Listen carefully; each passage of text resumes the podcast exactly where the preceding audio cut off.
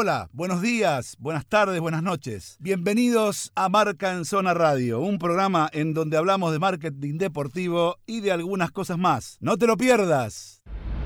Auspicia Marca en Zona McDonald's. Juancito, vamos, vamos a la parte seria del satánico doctor No, de lo que sabe de verdad. Igual, eh, quiero decirle que eh, este, el tipo queda claro que escapo en lo de él, porque la, la pregunta le hizo a Juan y los datos que le tiró, eh, el tipo sabe. Acá se hace, ¿viste? ¿Eh? El se hace personaje. humilde, no, un muñeco importante. Este.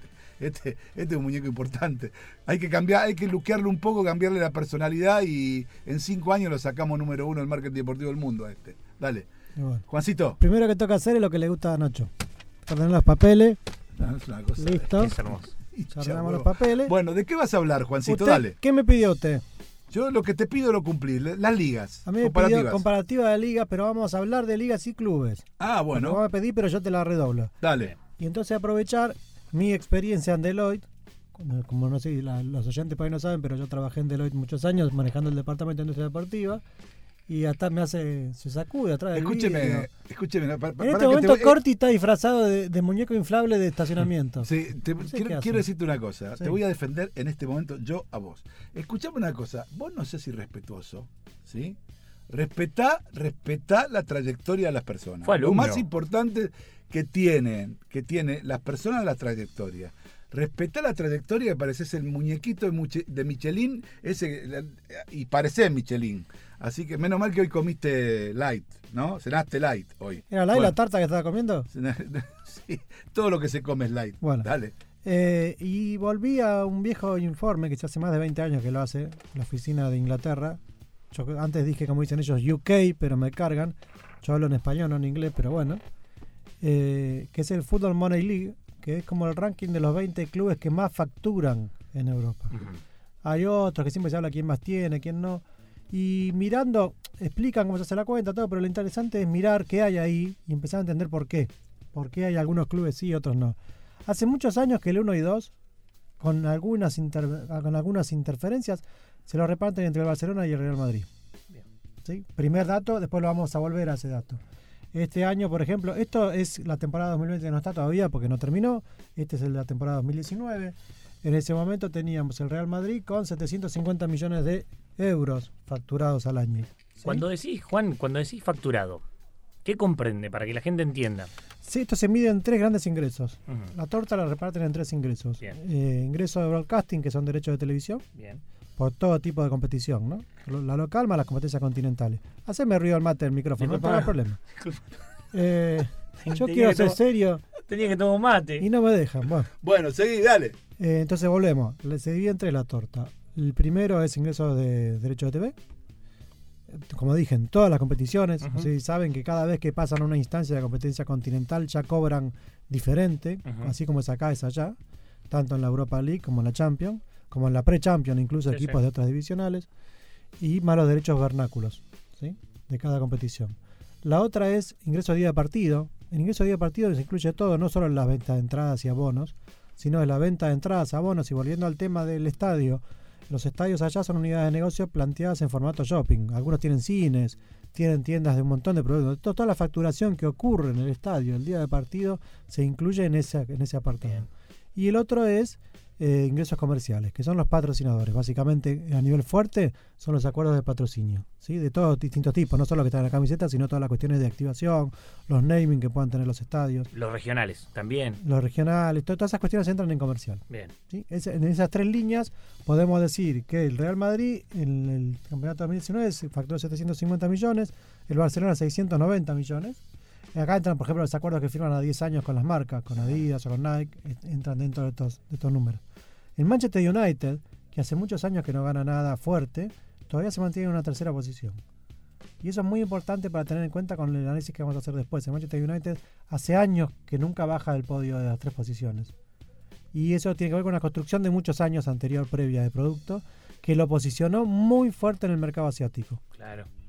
A pesar de no ganar cosas y tener menos figuras que en otros momentos, sigue estando dentro de uno de esos primeros tres. Y después entra, recién ahí llega, aparece un club alemán, el Bayern Múnich, pero lo importante es que de estas primeras 20 posiciones, 9 son de la Premier. Dos son de España, No hay más de España que el, Ma- que el Real y el Barcelona. Entre los 20, no hay, más, los no hay 20, más de España. no. Y después tenemos alemanes, vamos a contar para no hablar pavadas. Uno, mm, dos, dos clubes alemanes y después tenemos algunos italianos también perdidos que ya vienen a la saga. Perdón, el Atlético de Madrid también está. Ajá. en la posición 13. ¿Y la Juve? La Juve es italiano, sí. La Juve aparece. Pero tenemos la Juve y la Roma. Y la Roma. Y el Milan, casi cayéndose en el puesto claro. 18. Pero fíjense la diferencia, abismal. Estamos hablando de 750 millones el Real Madrid y la Juve 394 millones. Mirá. La Juve, entre otras cosas, no tiene estadio propio todavía. ¿Esos números son post-Ronaldo o antes de Ronaldo? Y es el torneo pasado, así que son antes. Son antes. Habrá que verlos de Son este, habrá que verlos Habrá que este ver cómo se es un en dato este indicativo la, la, la venida de Ronaldo y también un dato indicativo qué puede pasar con el Madrid. Eso podríamos, fíjate a ver si lo podemos lo podemos Cuando este, salga, eh, ese reporte sale en enero, así que posiblemente enero esté el de este año. Claro, porque para hacer- Porque más hay una comparativa de que si se mantienen, no se mantienen, cómo bajan, cómo se mueven.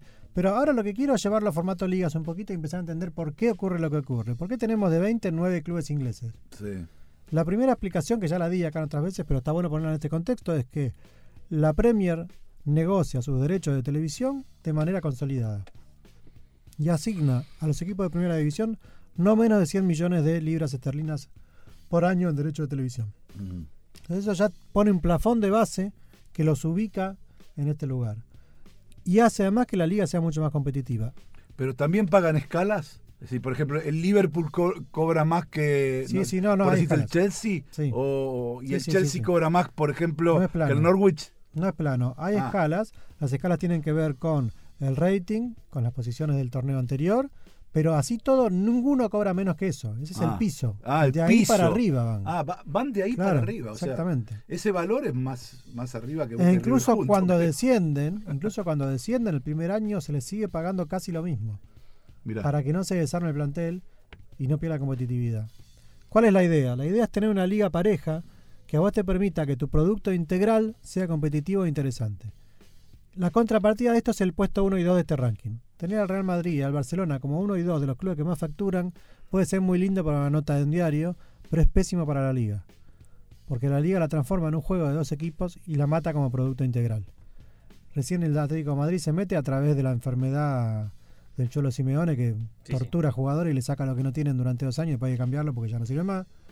Eh, pero lo posiciona deportivamente en un lugar que no sostiene la estructura comercial. Vos sabés que eh, esto que decís es tan así que la vez pasada eh, estuvimos eh, en la presentación de la liga, digamos, de, de- de- de lo que sería el, el departamento de la liga para América Latina, sobre todo para Argentina, Chile y Paraguay, eh, donde estaba Mac- Marc Terradas, que es el chico que está a cargo del tema, y justamente lo que hacía hincapié era que ellos saben esto y que desde la estructura de la liga lo están intentando cambiar, pero que la resistencia de los clubes más importantes es terrible. De ahí viene la, la, eh, digamos la lucha Tebas con la, Federación Española, ¿no? Es terrible porque, claro, el, el hecho es, ¿qué pasa? Cu- Cuanto más plata le das a los más chicos, los más chicos también se saben armar, los más chicos también saben competir y saben hacer un scouting de jugadores que con un poquito más de dinero puede llegar a acceder.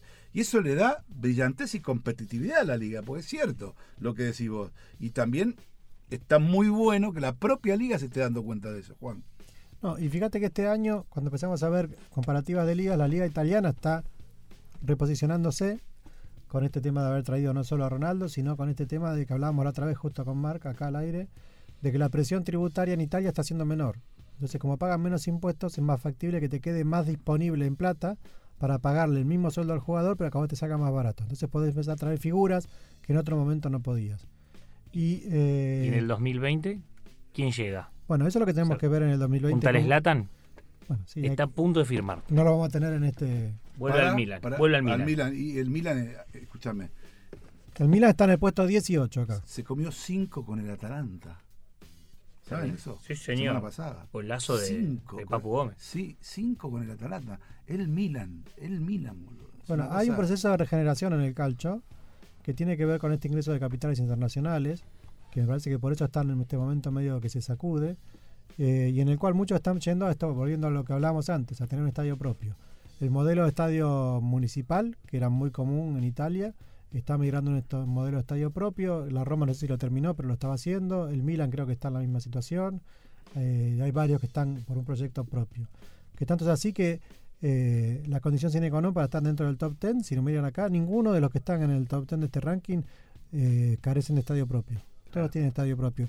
Y volviendo a otro, lo que hablábamos la otra vez, linkeándolo con los dueños, fíjense que en el puesto 6 aparece el Paris Saint Germain, Ajá. que es el capricho del jeque. Y está discutido este puesto porque mucho tiene que ver con los acuerdos de patrocinio que se cierran para cumplir con el fair play financiero que se terminan haciendo con empresas del Grupo Qatar. Entonces, esa es una discusión sobre si cumplen o no cumplen el fair financiero. vos decís ¿no? que se autofinancia con su propio grupo. Es una de las dudas que están dando vuelta, pero la verdad que al crear un mega equipo también genera mega atención en el mercado y produce otras cosas.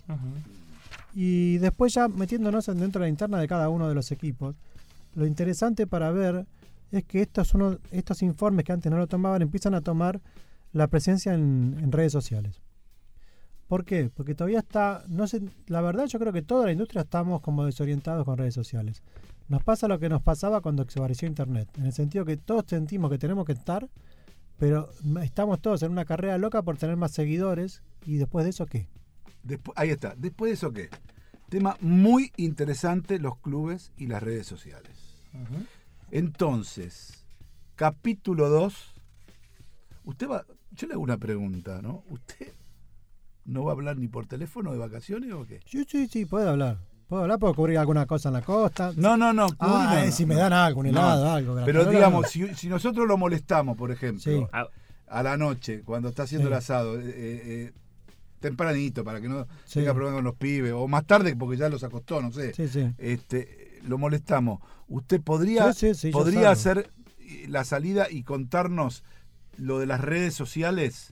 Sí. Porque si no, me parece... Podemos hacer un comparativo de redes si quieren. no, no, no, de era lo que le iba a pedir porque veo que tiene ahí mucho material y la verdad que no me gustaría que se pierda. Esto que hicimos ahora, la verdad que está buenísimo y es muy interesante.